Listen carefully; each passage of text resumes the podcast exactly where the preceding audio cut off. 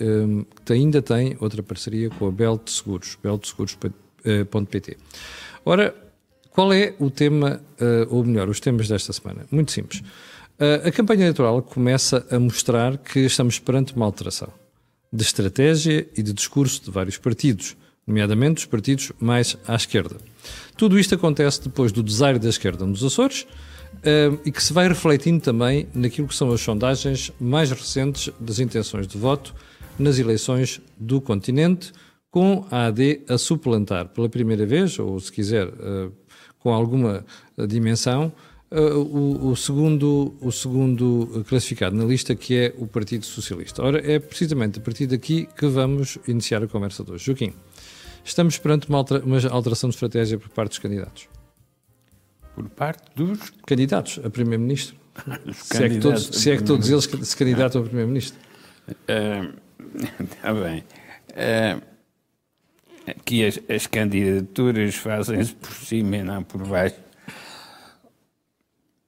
Não, o que está a passar é o efeito de saturação em relação às posições e às propostas do Partido Socialista, mas sem que os seus opositores, mais à direita ou mais à esquerda, se apresentem como portadores de um projeto novo.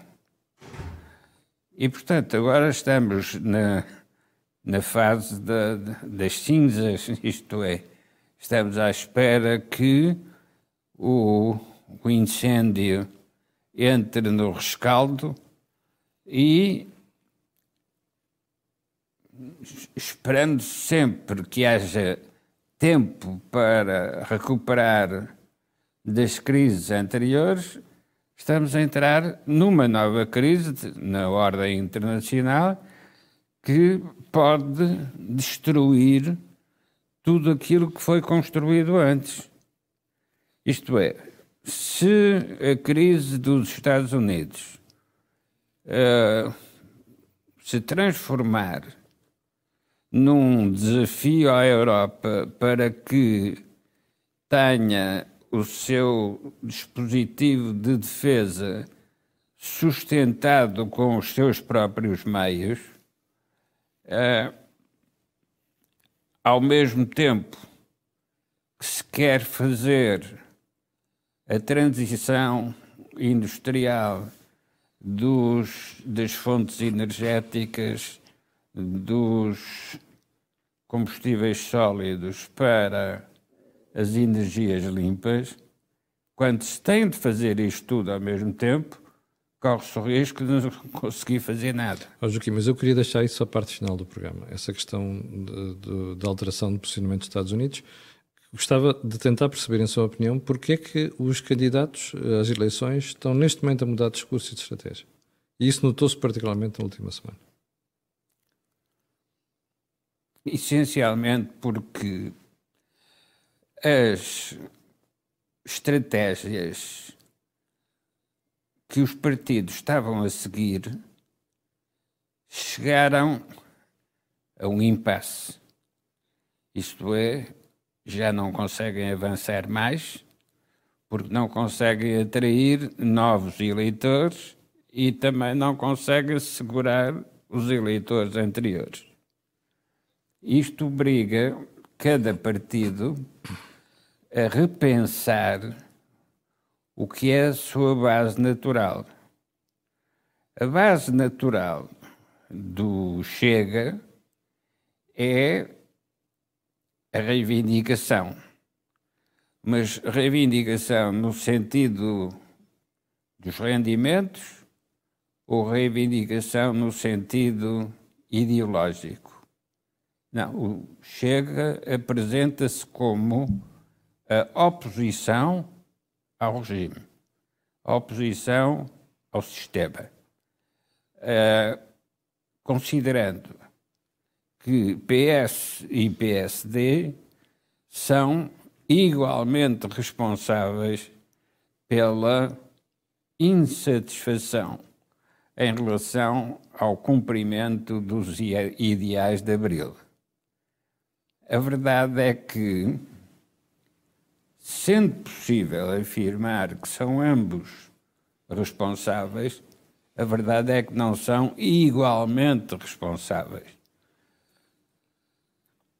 Então, qual é a diferença? Oh, Joaquim, deixa agora esta segunda parte explicar a diferença para outro momento. Deixa-me só ouvir primeiro o Jorge. Já estamos perante uma alteração de discurso e de estratégia? Sim, eu julgo que uma alteração significativa que ficou patente no, no debate entre uh, Luís Montenegro e André Ventura.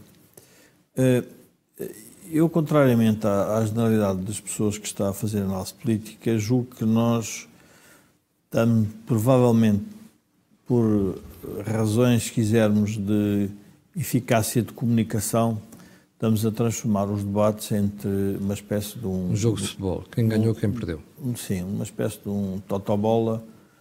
Quem ganhou, quem perdeu e quem empata. E eu julgo que nós devíamos dar um salto um bocadinho mais em frente, que era saber que comunicação política é que aqueles dirigentes estão a fazer para quem e quem é que eles querem mobilizar. Eu diria que a eficácia dessa comunicação eh, torna-o vitorioso naquele segmento da população. Ou seja, o Chega ganha para o seu eleitorado, o Bloco Esquerda ou, ganha ou alarga, para o seu eleitorado. Ou alarga, ou alarga para o seu eleitorado, mas não é um, não, não, não é um debate, se quisermos, entre. Eh, não é uma lógica eh, de combate de boxe entre personalidades. Ou seja, Sim. não há ali. O resultado da política não, é, não deveria ser o que é o do outro é o outro, enfim, reconhecer que perdeu uh, a vontade popular, a maioria. No fundo, é isso que interessa em democracia. E, e, portanto, nós deveríamos ser. Julgo que era interessante sairmos deste registro e pensarmos num registro mais uh, de perspectiva do que, é que, o que é que estes candidatos trazem de novo. Eu julgo que todos ficaram muito influenciados com o resultado dos Açores, porque o resultado dos Açores é um Sobre, resultado, sobretudo o PS. Sobretudo o PS e a própria direita, porque o, o, o resultado dos Açores é uma, é uma coisa paradoxal. Há uma maioria clara de direita e não há perspectiva de formação de governo de forma hum. estável. Ora, a interpretação do voto popular deveria ser simples. Alguém quis que o PS saísse do poder. Saísse do poder e, portanto, alguém quer substituir esse poder. Ora, isso revelou que a estratégia de António Costa relativamente ao Chega parece que está certa, ou pareceu que está certa, que no fundo foi um esvaziamento, ou queria esvaziar o PSD e queria dar oportunidade ao Chega, para o Chega se transformar num partido uh, mais relevante mas na prática o que aconteceu foi uma coisa um bocadinho diferente. É que foi a direita a crescer como um todo. Dos 12 mil indecisos ou dos Sim. 11 mil, cresceram todos para a AD e todos para o Chega. Portanto, a estratégia já saiu furada ao PS. O PS já percebeu isso. A primeira parte, falta ver agora no continente. Agora, vamos, vamos, vamos admitir que os ilhéus vão conduzir Ou seja, futuro, vamos admitir que os Açores são uma espécie de resultado avançado, indicador avançado vamos que pode acontecer no continente. que é um indicador avançado. As sondagens já dizem isso. Com a AD pela primeira vez, em primeiro lugar, e então, já em duas sondagens. onde é que está o impasse? O impasse está em que os partidos à direita não foram capazes de refletir sobre a tal ideia que o Joaquim dizia que era, no fundo, pensarmos um bocadinho para a frente, uma visão estratégica diferente do país. E a pergunta é, mas uh, os partidos, eu, tenho, eu trabalhei com uma pessoa que tinha uma, dizia-me sempre a mesma coisa, Jorge, quando estamos a fazer análise temos de nos lembrar que a inteligência está uniformemente distribuída. É verdade. Uh, e eu admito que eles também saibam isso. Mas a pergunta é, sabem isso, porque é que não o fazem? Porque tem algum receio de enfrentar o eleitorado. Vamos ao caso concreto do debate de Montenegro com, com Ventura.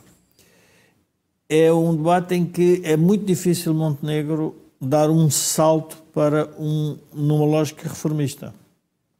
Porquê? Porque quer puxar eleitorado mais moderado, que obviamente não se vai rever no Chega, uh, mas também tem receio de dizer muitas coisas porque há um eleitorado que ainda ele acha que pode não estar totalmente reconciliado com o PSD e com a AD, que é um eleitorado que ainda vem picado dos temas da Troika. Da troika. E, que... e, portanto, tem ali uma atitude...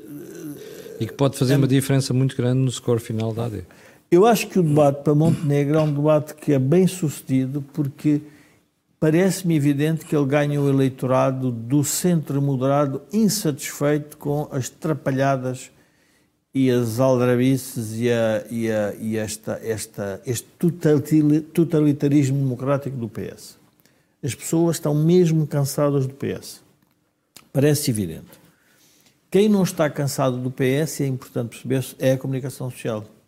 Nota-se nos, nos, comentários aos debates e Ora, nas notícias. E por isso, o que é que está a nascer em Portugal, na minha opinião? O que está a nascer é uma, uh, uma espécie de um. É voto de protesto nos dois sentidos. É um voto de protesto radical no Chega e é um voto de protesto também ao centro. As pessoas não estão a gostar do que está a passar. Porque a queda já é significativa. Sim.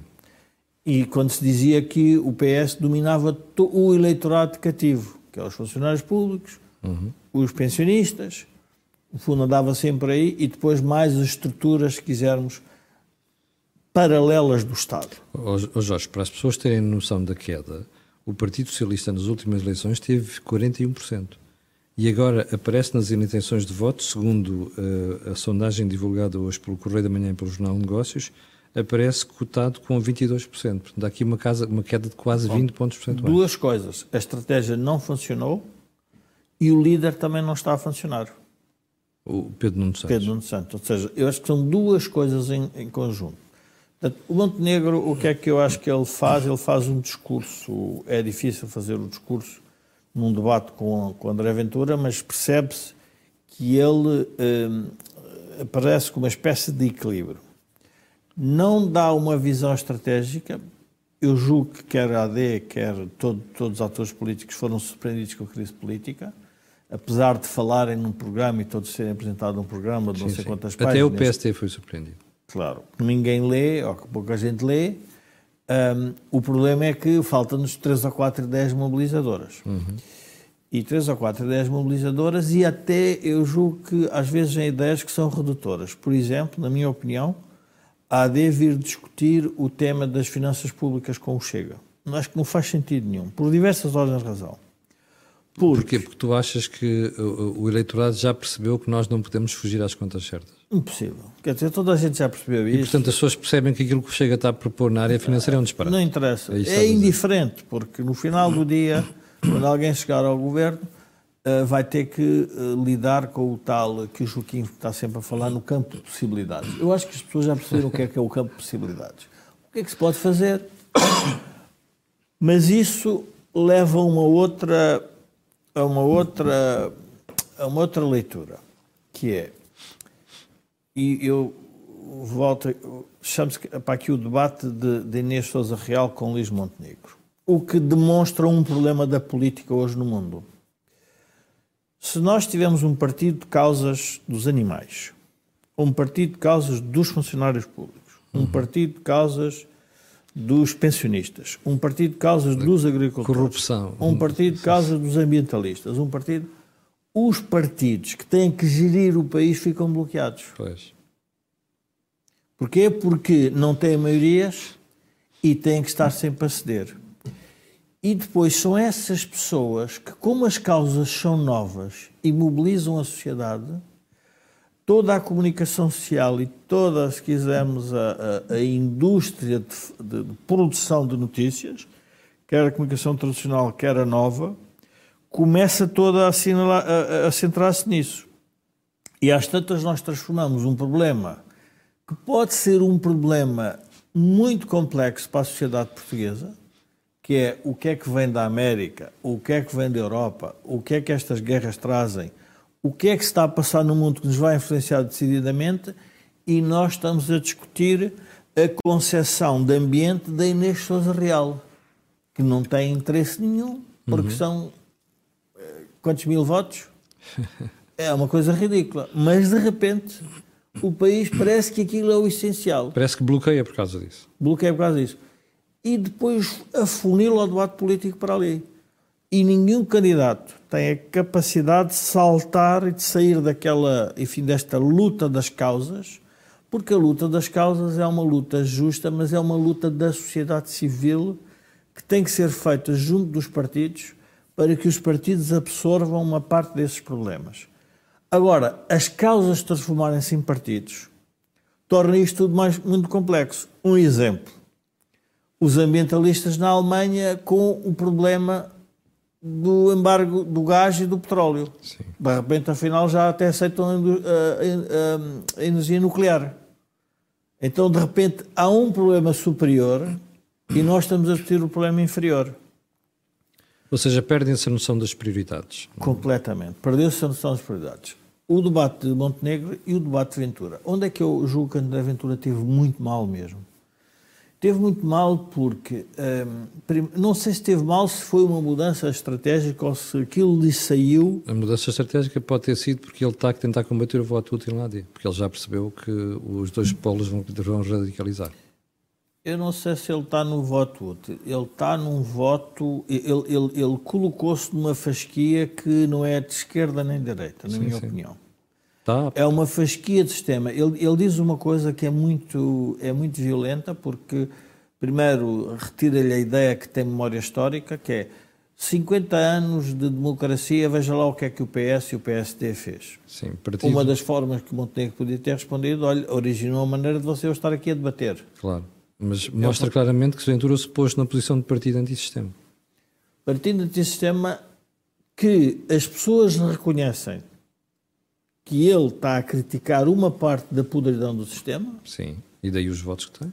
Mas não lhe reconhecem, provavelmente, o direito de dizer que parece que estas pessoas, eh, enfim, eh, criaram um sistema completamente disfuncional e anormal. Hum. E dá uma ideia, que essa é uma ideia perigosa, que é preciso uma nova ordem. Mas que é uma nova ordem que é perigosa quando diz que os polícias podem, uh, enfim, ter um, uma, eu diria, um, um estatuto diferente daquele que têm hoje. Portanto, eu acho que há uma mistura complexa em democracia que André Ventura passa para o debate e que o vai, na minha opinião, acantonar uh, inexoravelmente. Ou seja, e, e não achas que ele cometeu outro erro quando se pôs de fora da política do PSD durante a Troika? Porque ele começa a dizer, vocês cortaram as pensões. Mas ele estava no PST, não é? Não era dirigente, eu, mas estava é no só, PSD. Não é só a questão de não estar, não estar no PSD, porque as pessoas que estão no PSD, há muitas que já deram as, as mais diversas cambalhotas. Já houve passistas que deixaram de ser passistas, já houve liberalistas que deixaram Mas não é isso que eu quero dizer. Eu quero dizer é, se não se pronunciou contra isso na altura e estava no PSD, agora não pode vir falar. Não tinha, eu, eu julgo que é, é, eu acho que esse argumento é usado mais para o debate político e para aquela chicana política mas ele não tinha responsabilidades nenhuma nessa altura. Aliás, ele é produto. Há uma coisa que nós temos que lembrar: André Ventura é produto da Troika. Contrariamente ao que provavelmente ele pensa, André Ventura nasce com a Troika. E nasce com a Troika porquê? Porque há um PSD que sai do PSD, que é a Iniciativa Liberal e o Chega, todos eles vinham daquelas uhum. zonas, eram a direita mais ou menos revia era no, no, PSD e no CDS, e ele sai dessa, vamos lá ver, dessa, desse, desse PSD que também não estava a tomar conta de um conjunto de matérias. E, portanto, há uma espécie de vazio que houve no PSD em que deu oportunidade a que outros nascessem. Um, e, portanto, aí o André Ventura o que faz é uma, é, é, no fundo, naquela lógica de absorver causas porque o tema, este tema das causas, para mim, eh, tornou-se relevante porque, de repente, nós temos as causas dos polícias, uhum. temos as causas dos magistrados. Nós também já tivemos a causa dos militares e tive, tivemos que pôr os militares nos quartéis. A sociedade civil teve que os mandar para os quartéis, Sim. porque eles queriam fazer qualquer coisa. É muito perigoso este tema das causas. E, e este antissistema revelado na, na, entrevista com Montenegro, eu, eu julgo que torna difícil uh, torna mais difícil o acordo à direita, que eu, eu julgo que no, também que vai ser... No pós-eleições. Já, já volto a isso ao acordo à direita. Joaquim, há bocadinho, Joaquim dizia que sim, de facto havia uma alteração do posicionamento dos partidos e do discurso e dizia que havia diferenças entre os vários partidos. Vamos lá elaborar sobre isso.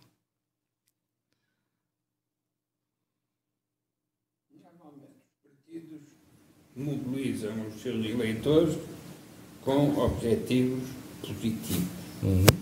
com promessas interessantes. Há uma outra dimensão da política que é acautelar as consequências do que se está a propor.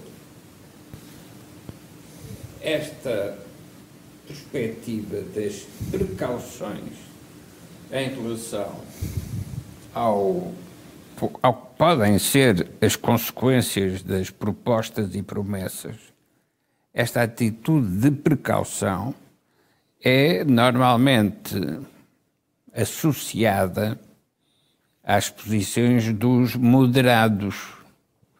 Os moderados não deixam de ter convicções, não deixam de ter objetivos, mas caminham para eles de forma cautelosa, de forma apoiada por análise de, de possibilidades e análise de emergências para que não se entre numa situação de descontrole, seja descontrole das contas públicas, ou descontrole dos debates eleitorais. O, Joaquim, o Joaquim fala com alguma frequência na questão da bipolarização um, em Portugal. Acha que nós, neste momento, estamos a caminhar para essa bipolarização? Pelo comportamento dos candidatos da última, da última semana? A bipolarização é necessária quando se trata de combater o partido Charneira. Que neste caso é o PS que acha que é o partido Que é o PS, ou que eram os republicanos. Sim quando é necessário combater esses uh, empecilhos, isto é, esses obstáculos que não se movimentam a nada, e a nada a besta se moveu, uh, e portanto, quando se trata de combater uh, esse centro que absorve todas as alternativas, que é o partido que está sempre no poder, uh, quando se trata de combater isso, é necessário bipolarizar. Isto é, é necessário estender a corda uh, até, eventualmente, a partir. Quem tinha essa percepção muito aguda era Francisco Sá Carneiro. Quando olhamos para quem hoje ocupa o lugar de Sá Carneiro, que é o Montenegro, verificamos que o Montenegro é um tímido. Isto é, eh, tem tantas precauções que nem se consegue mexer. Anda como o peão à roda mas não acha que isso tem estado a mudar nos debates que ele está a fazer? Ele tem vindo a melhorar por aprendizagem. Uh, on the job. On the job, exatamente. Uh, é à medida que se vê como dirigente partidário que ele se tem afirmado, mais do que quando foi dirigente do grupo parlamentar do PSD.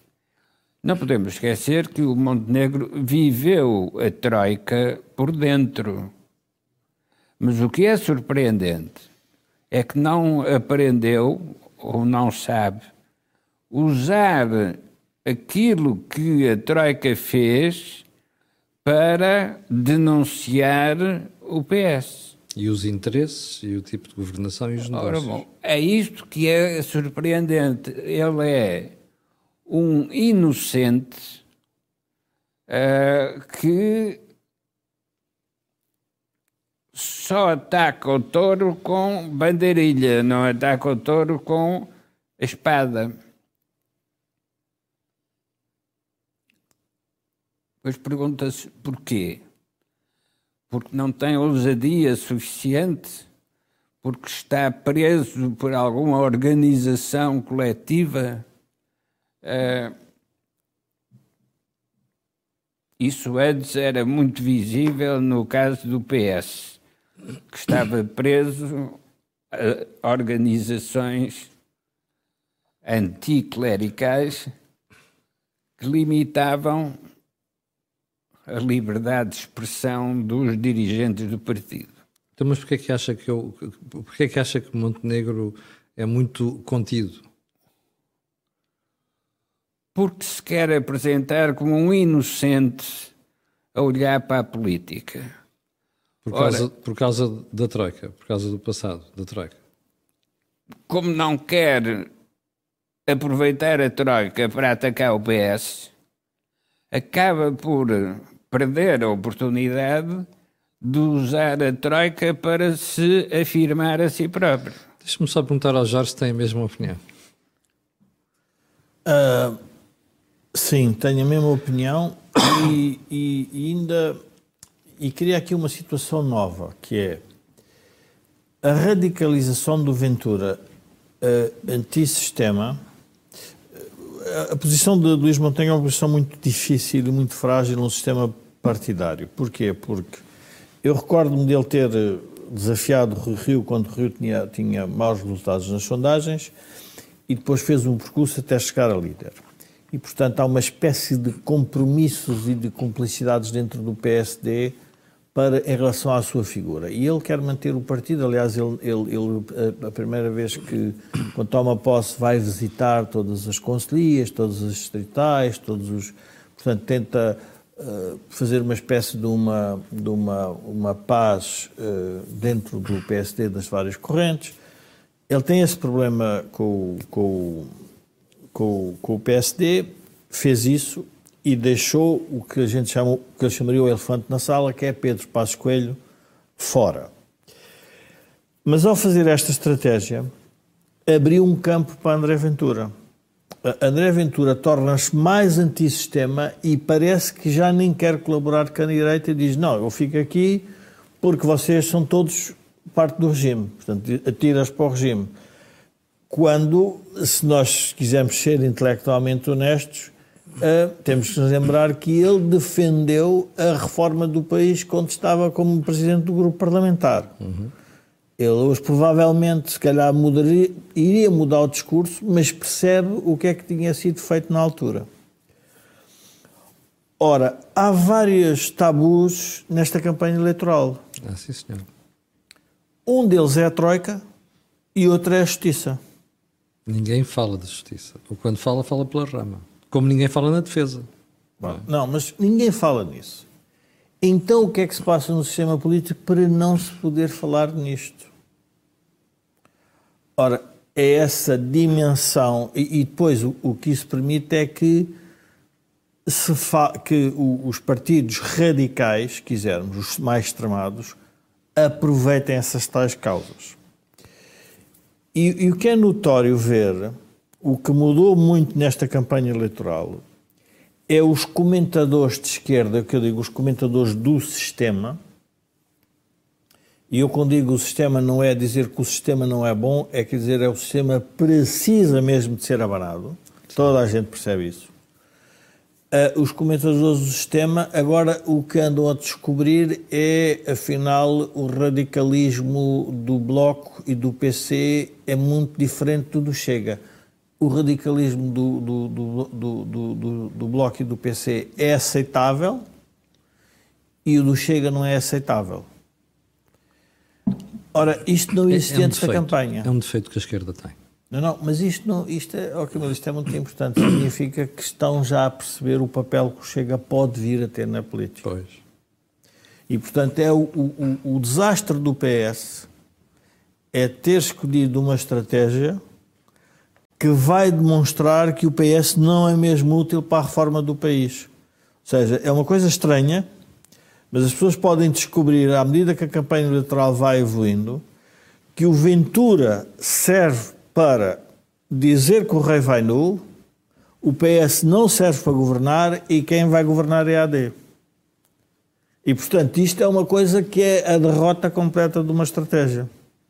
Porque se o PS quiser manter o sistema, e a grande dúvida das pessoas, na minha opinião, vai ser se Montenegro tem capacidade para fazer a mudança. Porque as pessoas já perceberam foi o seguinte, com o PS isto não muda, já vimos que isto é uma grande confusão. E basta ver o que António Costa fez com o Chega, com o Ministério Público, com o Presidente da República, com os órgãos de regulação. Eu insisto sempre nisto porque acho que as pessoas têm que perceber que aquilo era uma estratégia de poder quase absoluto sobre a sociedade. A democracia tira-lhe esse poder.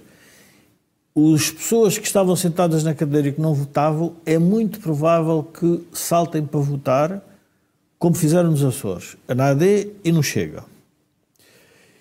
E a luta que parece que vai existir, ou que deveria existir, que era a estratégia tampão do PS de bloquear o Chega na relação com a AD, se calhar não é necessária. Porque a AD cresce de tal forma que fica com capacidade de se mobilizar e de mudar e de fazer coisas. Depois ah, é preciso os votos. mas nessa altura, cada um assumirá a sua responsabilidade. Ou seja, é uma, é uma alteração que é muito inesperada, mas no fundo é a democracia a funcionar, é as pessoas a corrigirem o tiro. As pessoas erraram no tiro e agora vou corrigi-lo.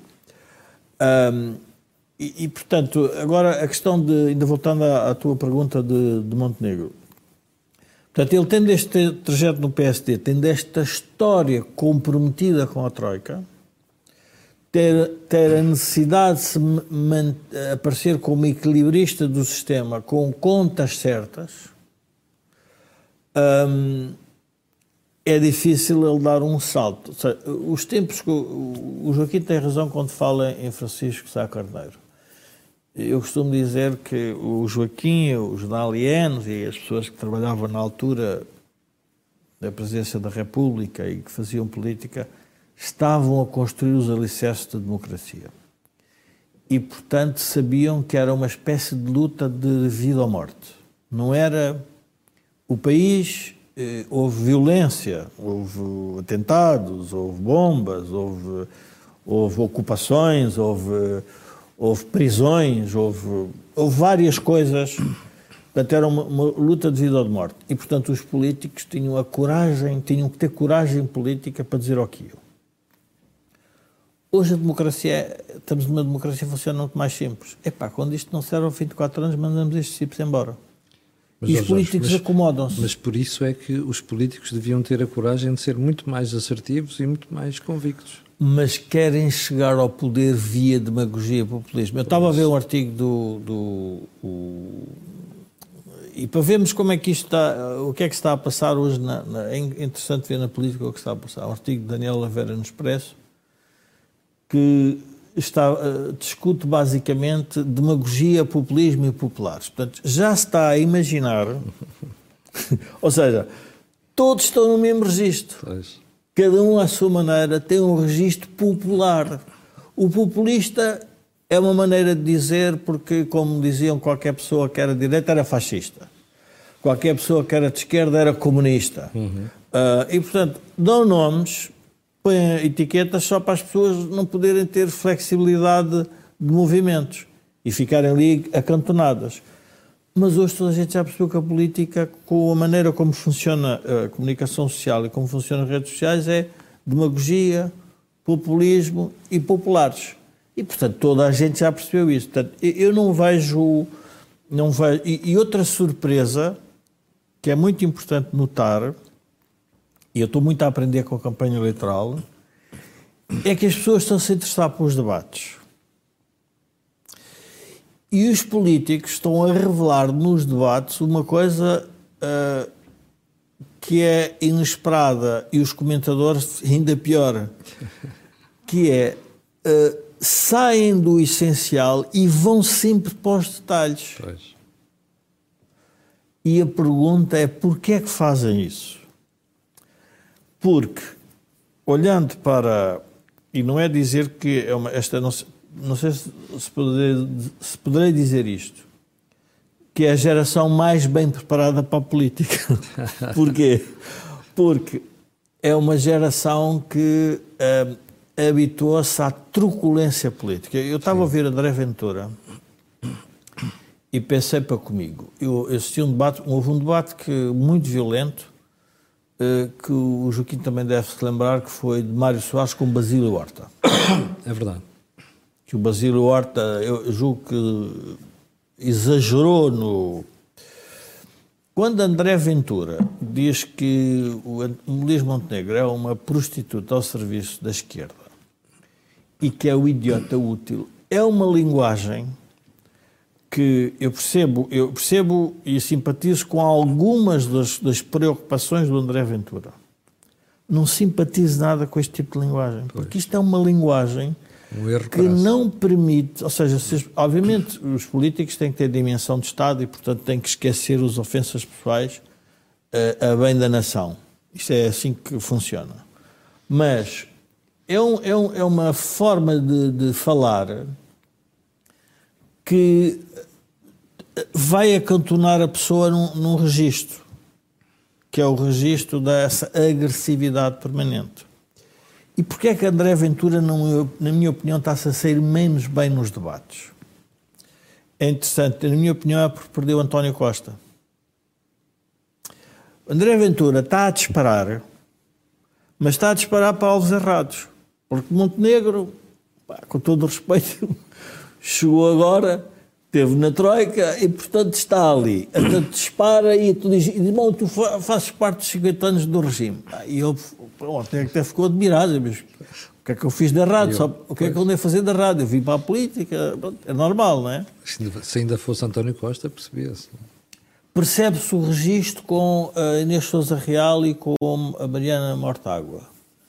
Uh, mas está-lhe a faltar a agressividade do, do porque o António Costa fazia a André Ventura crescer. Porquê? Porque o desafiava e ele, como é, é, um, é um tipo com coragem política, dizia o que tinha a dizer. E agora tem que inventar para atacar os outros. Quer dizer, não pode, quer dizer, o último, eu estava a imaginar assim, porquê é que ele está a atacar o PSD desta forma? Qual é a lógica?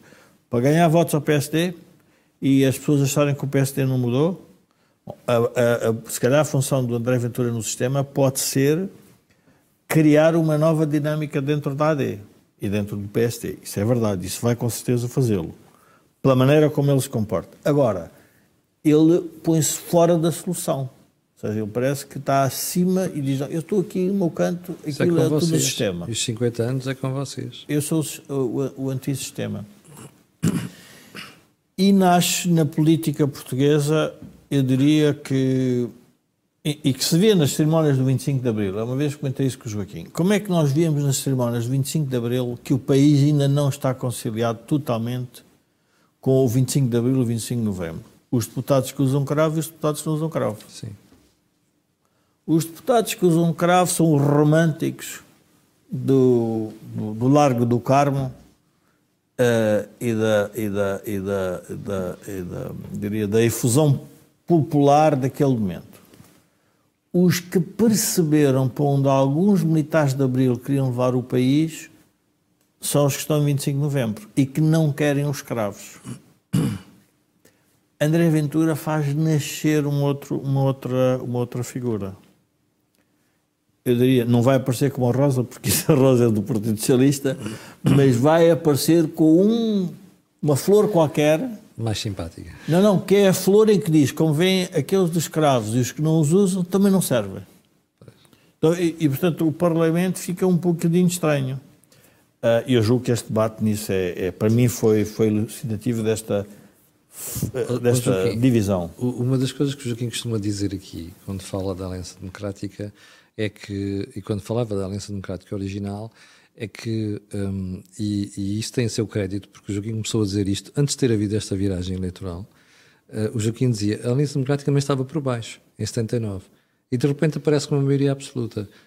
Uh, o Joaquim disse isto antes da AD ter começado a aparecer nos primeiros, primeiros lugares. Acha que isso veio para ficar agora?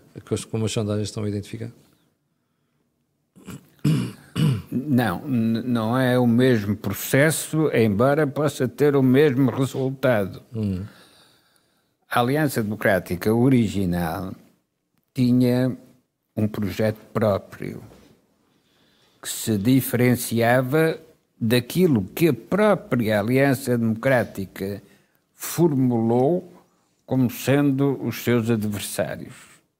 E os seus adversários eram os da reforma agrária, os das ocupações, uh, os que atingiram a propriedade, sendo que a Aliança Democrática, partido da burguesia, é defensora da ordem e da propriedade.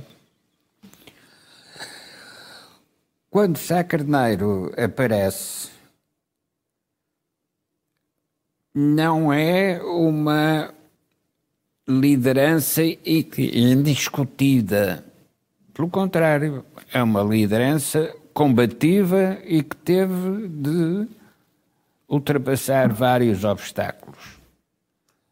Quando agora se fala da unidade do, do PSD em torno do um, Luís Montenegro, temos que recordar o que é que foram os combates de Sá Carneiro, por exemplo, com Sousa Franco porque são combates subtis.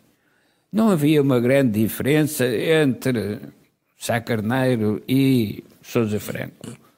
E tendo Sá Carneiro desaparecido e o Sousa Franco continuou mais algum tempo, percebe-se o que eram as diferenças entre Sá Carneiro e Sousa Franco.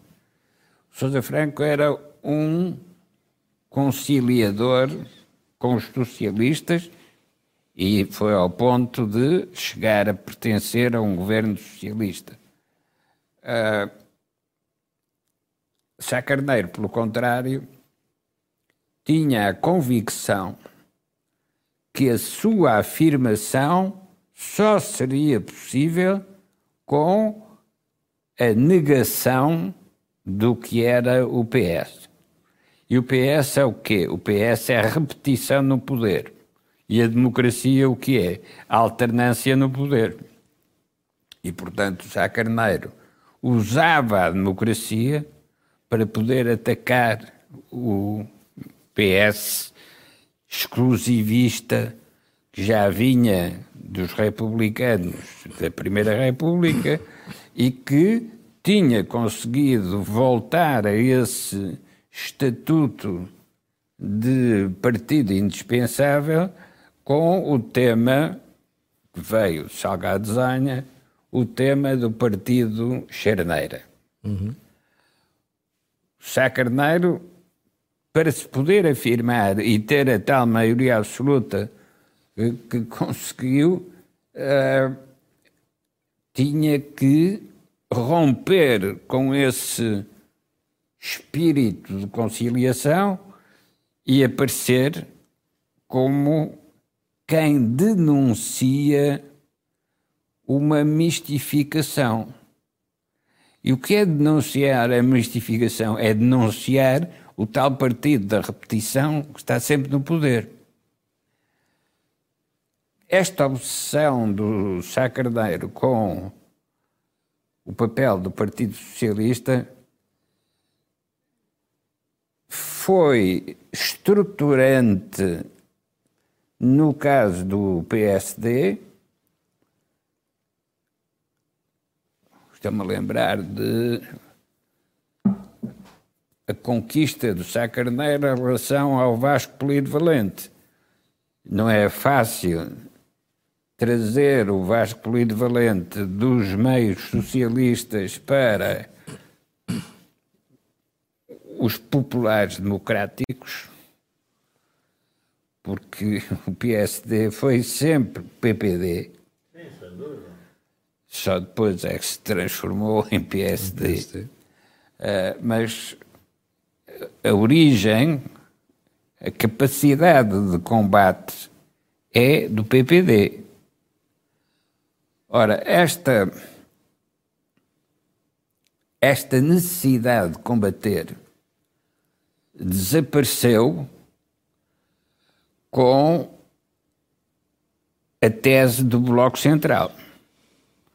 Porque o Bloco Central permitia juntar todos no mesmo ambiente protegido uh, dos que estão no meio, por isso Bloco Central, e que garante a eterna continuidade no poder. Porque fora do Bloco Central não há nada. Ou se quisermos, fora do Bloco Central só há os extremistas. E hoje verificamos com o André Ventura, do Chega, o que é que significa o Bloco Central produzir partidos extremados. Porque o modo que eles têm de combater para ganhar relevância política será sempre atacar o centro. E, portanto, não é um pensamento original, é um pensamento derivado. Uhum. Quem faz o Chega é o Bloco Central. Sim, Quem faz o Chega é o António Costa, que não percebeu ou não quis receber a herança de Mário Soares no Partido Socialista. Preferiu seguir a herança de Salgado Zanha no Partido Socialista.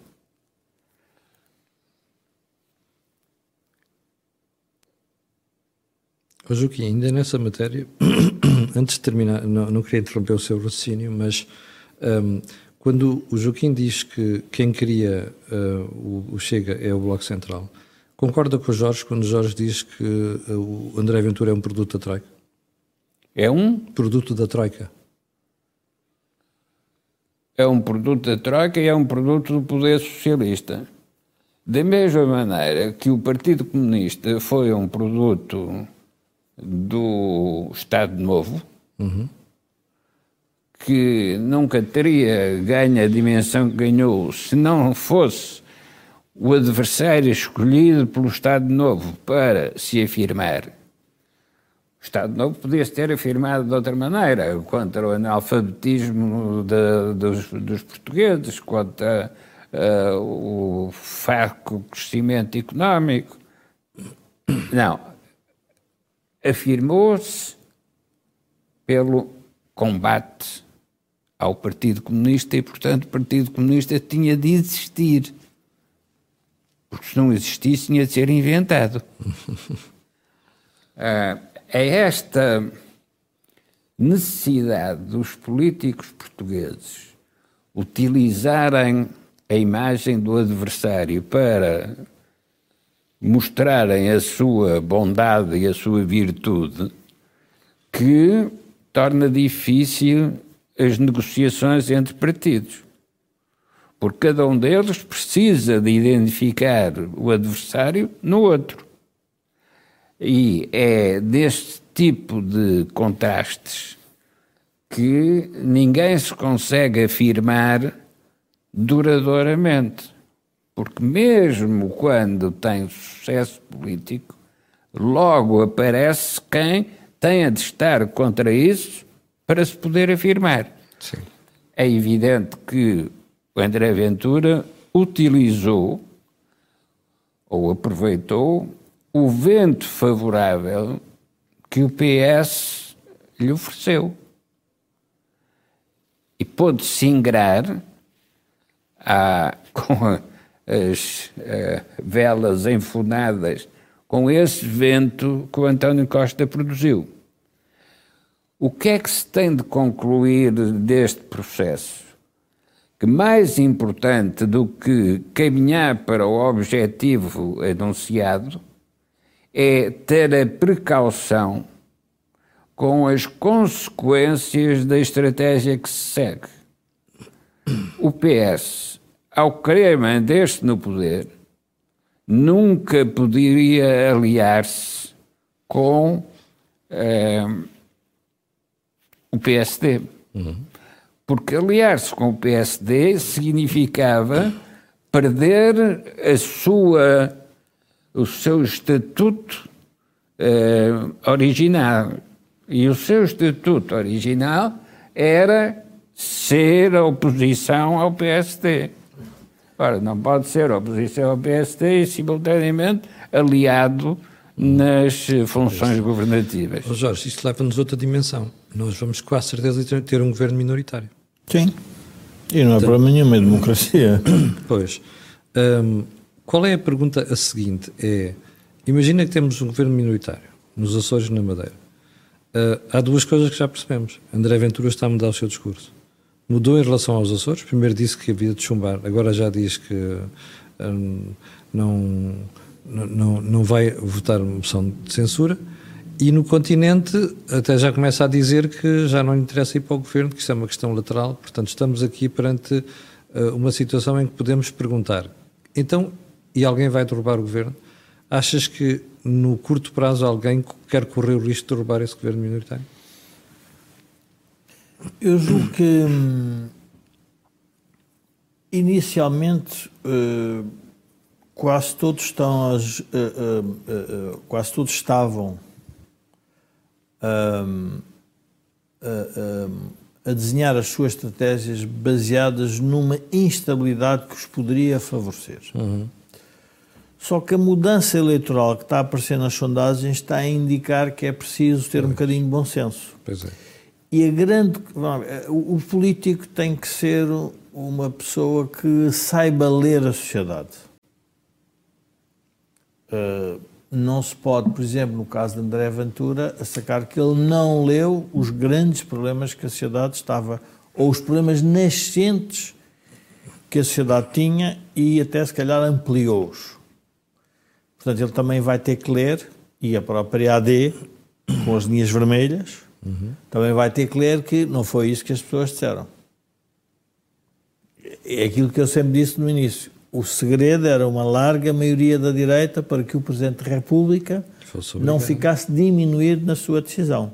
Não é uma coisa resvés. Mas eu gostava de voltar à questão da política hoje, e, e o tema da Inês Real a mim foi o debate que mais me interessou, porque, por causa da questão da fragmentação do sistema político. As minorias têm interesse porque, uh, e a defesa das minorias, porque é isso que dá uma certa, diria, pluralidade à sociedade. Nós temos que perceber que há pessoas que pensam de forma diferente, então temos que atender. Mas quando as minorias querem se tornar maiorias à força uhum. contra a sociedade, usando poderes que não deveriam ter, eu chamo-lhe o partido do queijo, queijo limiano, ou o partido dos animais de companhia, uhum. que é usar, são usados para levar as suas causas, um, isto torna, muito, muito, torna a política muito complexa, porque uma coisa é o partido receber essa informação e como é que traduz na ação concreta. Outra coisa é estar a negociar com outro partido. Eu estava a ouvir isto do Real, estava a pensar, mas ela faz o, o programa dos animais de companhia Porquê é que não fez o das galinhas, o dos porcos? Uh, fala do campo, sendo ela urbana, nunca viveu no campo.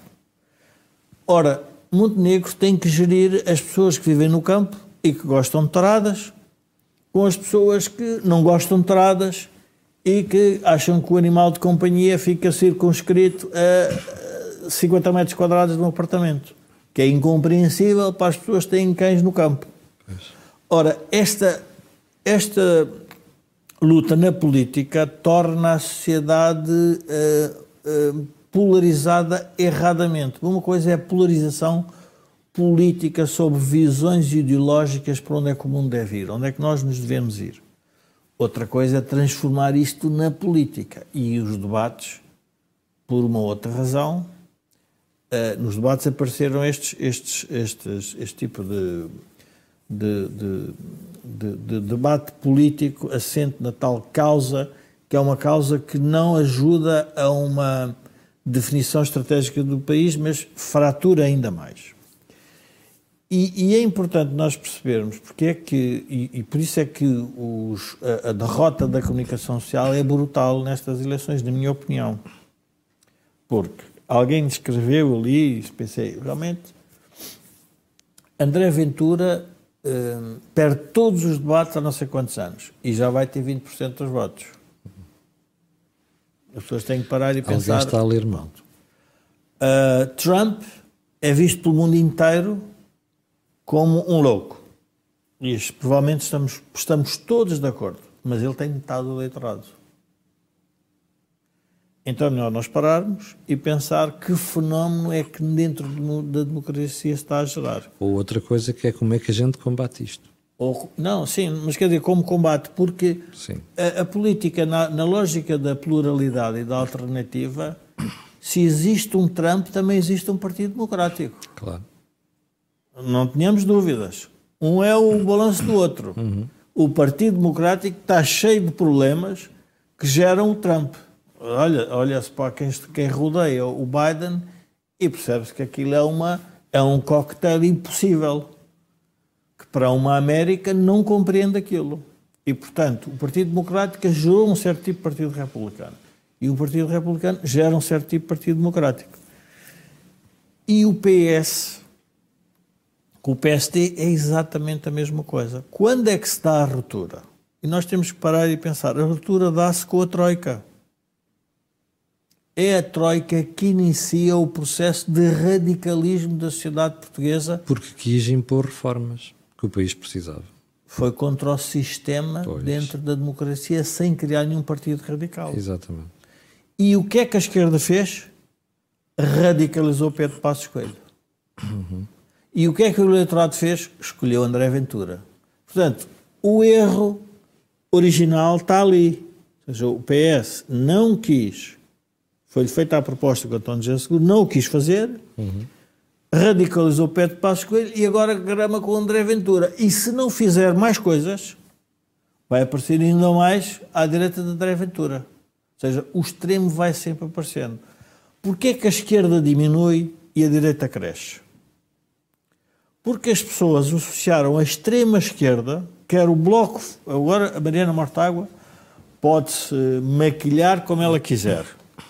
As pessoas já acham do sistema. Pois. Já não tem hipótese. Então dormiu com o PS durante seis anos. Exatamente. E, portanto, o sistema que o PS criou foi de tal forma forte que até absorveu Exatamente. Os, os, os radicais. Os radicais que se tornaram do sistema. À direita isso não se passou ainda. Porque à direita foi criada a radicalização, propositadamente. Só que o Joaquim tem razão. O PS enganou-se no radical que criou. Muito bem, chegamos ao final do programa desta semana. Quero agradecer a Vossas Excelências, ao Jorge e ao Joaquim também. Eh, quero, antes de ir embora, lembrar que o canal tem uma parceria com a Prozis e ainda tem outra com a beltseguros.pt, corretagem online de seguros, e que este programa ainda tem ajudado a produção do grupo Sendis Alidata. Fique bem, nós voltamos na próxima terça-feira às 17h30. Para o final, fico a pedido sempre colocar um gosto, fazer partilha nas redes sociais e subscrever o canal. Muito obrigado e até para a semana.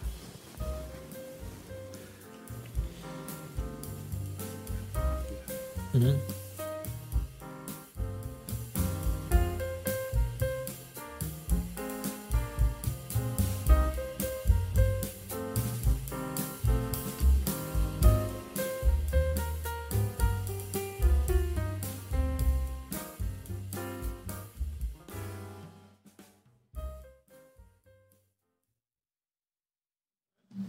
Quer dizer, ele é Mas pode ser a alternativa que é